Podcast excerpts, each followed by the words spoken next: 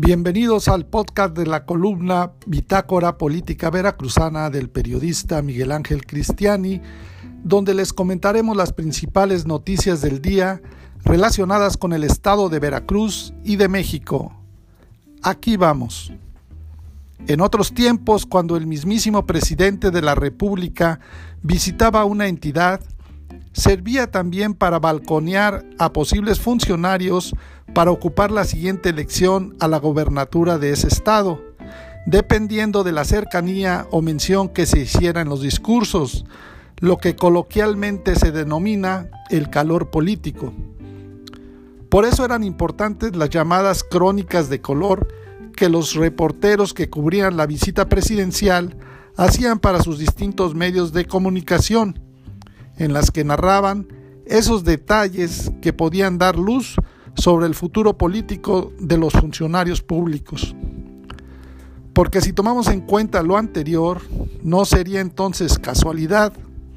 en política no hay casualidades, el hecho de que el presidente de la República, Andrés Manuel López Obrador, en la ceremonia de inauguración de las instalaciones de la Guardia Nacional en el municipio de Las Chuapas, Veracruz, en la parte final de su mensaje haya destacado el hecho de que el actual almirante subsecretario de Marina, Eduardo Redondo Aramburo, es veracruzano y que al término de su discurso lo haya llamado incluso para confirmar el dato. No deja de ser significativo y como es natural, el subsecretario de Marina no podía ocultar su felicidad de que el presidente de la República estuviera destacando su veracruzanidad. No es casualidad tampoco que en la ceremonia de inauguración de unas instalaciones de la Guardia Nacional se destaque el hecho de que el subsecretario de Marina, Eduardo Redondo Aramburo, uno de los pilares en el combate al problema de la inseguridad y la violencia, que también es uno de los mayores problemas que aquejan a la entidad veracruzana, es legalmente veracruzano y en consecuencia con derecho a ser incluido en la lista de futuros prospectos para ser electo. No hay que perder de vista que estamos en un año electoral, aunque todavía no es la elección del sustituto del gobernador Cuitlagua García Jiménez. Pero como dirían los clásicos, al buen entendedor pocas palabras, porque la mención al subsecretario de Marina como veracruzano y en consecuencia con derecho a ser electo para gobernador del estado, la hizo el presidente antes de nombrar al actual gobernador Cuitlagua García Jiménez, de quien dijo que su orgullo y principal mérito es el ser honesto. Como tampoco es casualidad que la mayor parte de su discurso, además de dar cifras y datos de todos los beneficios de los programas de bienestar en el municipio de Las Chuapas, el presidente lo dedicó a hablar de su tema favorito, el de la corrupción. Las últimas palabras en su discurso del acto, el presidente López Obrador afirmó, me da mucho gusto estar aquí en mi tierra. Yo les recuerdo que soy veracruzano, vengo de mi otro estado natal, Tabasco.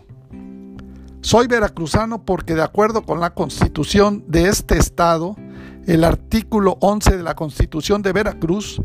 los que somos hijos de veracruzanos somos también veracruzanos. Y mi padre era de Veracruz, era de la cuenca del Papaloapan. Y aquí también les presento a otro veracruzano, el almirante Eduardo Redondo Aramburo,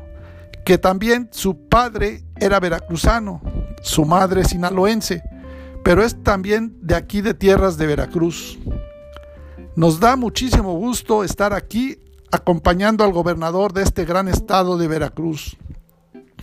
Me da mucho gusto que nuestro estado de Veracruz tengamos a un gobernador como Cuitláhuac García. Me llena de orgullo, porque Cuitláhuac, entre otras cosas, entre otras virtudes, y eso es lo que más me satisface, es un hombre honesto y eso para mí es muy importante. Pero en la mañanera de este viernes, en la conferencia de Coatzacoalcos, El almirante del Cuerpo General, diplomado de Estado Mayor, Eduardo Redondo Aramburo, subsecretario de Marina, fue quien se encargó de leer todos los datos referentes a las estadísticas de delitos registrados en los últimos años y los comparativos de los hechos registrados por las autoridades.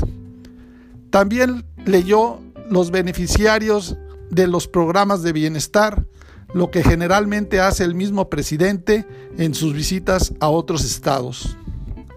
Será interesante al analizar en detalle las cifras sobre los números de delitos cometidos en el estado de Veracruz en los últimos años, ya que en muchos de ellos ocupa los primeros lugares a nivel nacional, aunque se dice también que va tendiendo a la baja. Pero en esos datos son los números oficiales de las denuncias y hechos de violencia que las distintas autoridades tienen conocimiento, habría que contar también los que se quedan sin ser reportados. Así, por ejemplo, no se hizo mención del recientemente creado delito de ultrajes a la autoridad, por el que ya se tienen a dos veracruzanos detenidos por haberle faltado el respeto a nuestras honestas autoridades. Por cierto que también de última hora fue cambiado en la agenda presidencial el lugar de la conferencia de prensa mañanera, que primeramente estaba programada a realizar en el Palacio Municipal en el centro de Coatzacoalcos, pero para evitar que se fueran a manifestar distintos grupos sociales, como ocurrió ya la semana pasada, el evento se trasladó hacia las instalaciones de la API en la zona federal, que tiene muchos mayores controles y restricciones para poder entrar. Muchas gracias por escuchar este podcast. Puedes seguirnos en nuestras redes sociales y consultar más información en nuestra página www.bitácorapolítica.com.mx.